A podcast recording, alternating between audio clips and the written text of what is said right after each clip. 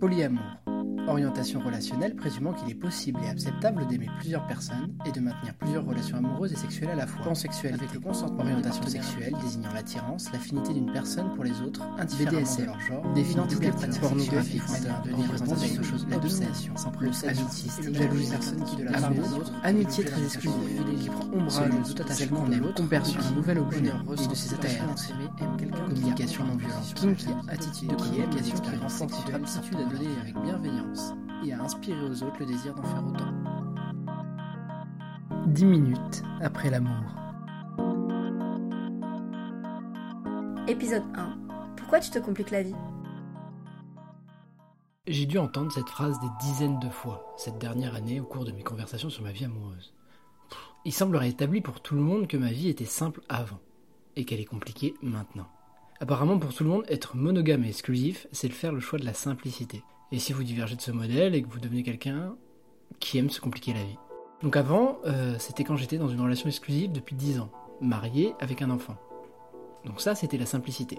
C'est-à-dire que j'ai rencontré ma femme au lycée, on a construit notre vie d'adulte ensemble, il a fallu qu'on apprenne tout en même temps, ce que veut dire être adulte, responsable, amoureux, être en couple, vivre ensemble, élever un enfant.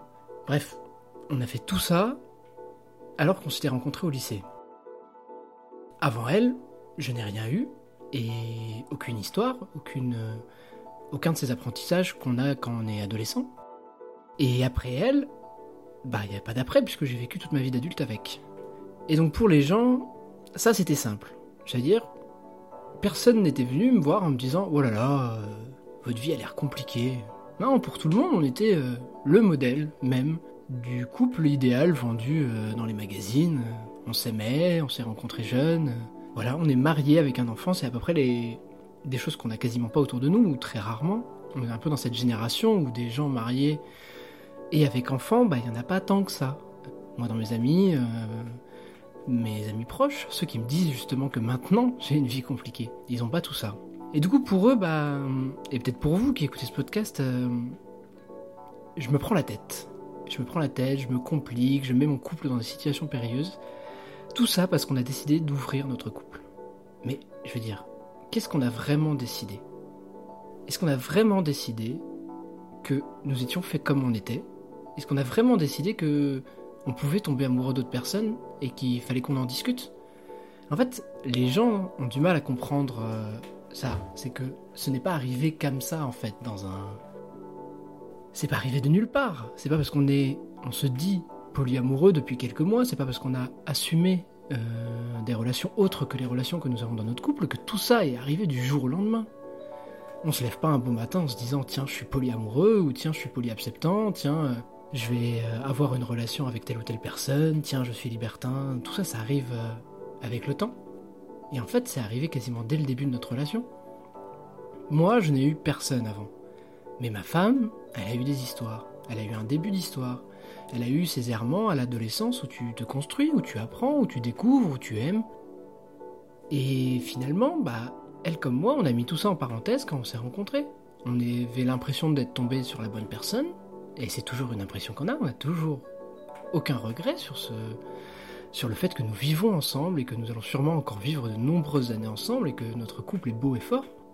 Mais voilà, on est passé directement à une étape de vivre à deux euh, dans un couple monogame, dans un couple exclusif, sans en passer par aucune des expériences par lesquelles les gens en passent. Franchement, c'est assez compliqué pour euh, quand on arrive à 30 ans de se retourner, de se dire bon bah voilà, j'ai eu une seule histoire dans ma vie. C'est pas évident, même si on est extrêmement heureux dans son couple, même si on n'a aucune envie d'aller voir ailleurs. Mais je suis quand même passé de quelque chose où, avant mes 18 ans, personne ne s'intéressait à moi. Peut-être parce que j'étais trop timide, que j'étais un peu maladroit, que si ça se trouve, je me rendais même pas compte que certaines personnes s'intéressaient à moi. Et après mes 18 ans, je suis devenu invisible aussi. Faut dire que j'étais amoureux, heureux en amour, et que j'avais aucune volonté de regarder ailleurs. J'étais très bien dans ma monogamie, euh, et euh, je l'ai été vraiment pendant 10 ans. Donc forcément, je pense que pareil, pour les gens en face, il n'y a pas d'attirance qui se crée pour quelqu'un qui, après tout, euh, ne vous considère même pas comme une potentialité. Mais quand même, arrivé à 30 ans, quand on se pose des questions, quand on discute avec sa femme qui, elle, tombe amoureuse d'autres personnes, depuis toujours, euh, quand on parle de ses envies, quand on parle de ses désirs, et quand elle m'explique la façon dont elle fonctionne, et à quel point elle peut aimer d'autres personnes sans que ça mette en cause l'amour qu'elle a pour moi, ça me fait poser des questions. Parce qu'en fait, après, je regarde mes amis, et je vois mes amis qui, eux, ont eu plusieurs relations. Alors, pas en même temps, mais les unes après les autres. Ils ont aimé plusieurs personnes, ils sont tombés amoureux de plusieurs personnes. Ils ont eu peut-être une, deux, cinq, dix, quinze, j'en sais rien, beaucoup de gens dans leur vie dont ils pourraient dire être amoureux. Et ça, ça nous paraît acceptable.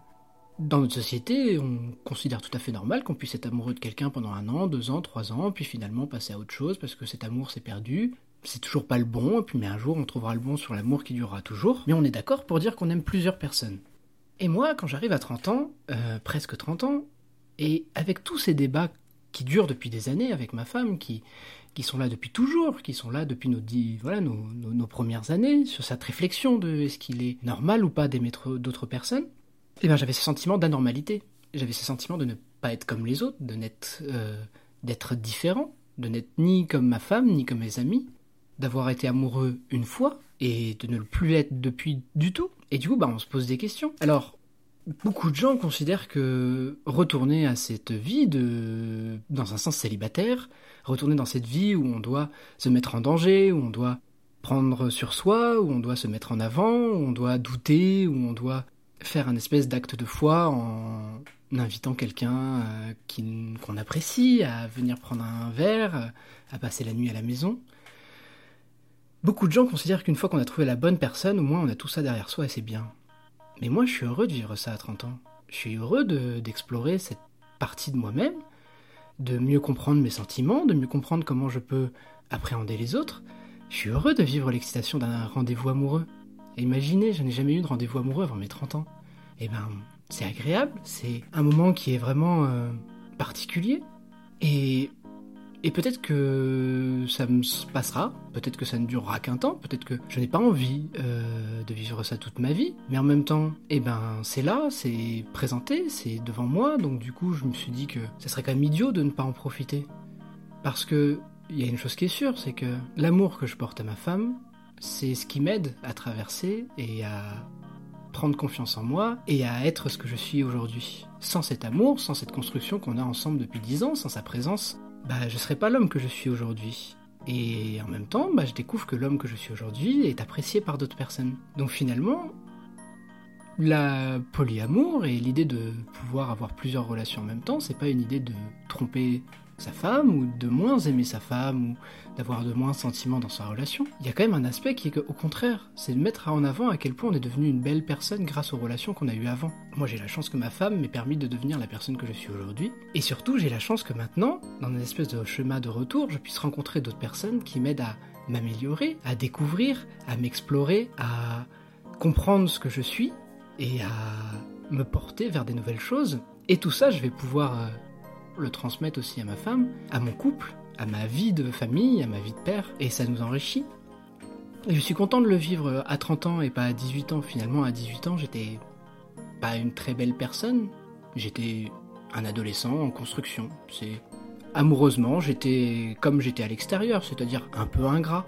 Et ben maintenant, à 30 ans, même si j'apprends, même si je suis pas encore forcément le plus doué, euh, le plus doué des hommes en relation amoureuse, et ben il y a une espèce de simplicité, une espèce de d'expérience qui s'est créée malgré tout et qui fait que j'aborde mes nouvelles relations amoureuses avec un esprit beaucoup plus serein. Et ça, bah, j'ai pas l'impression que ça me complique la vie.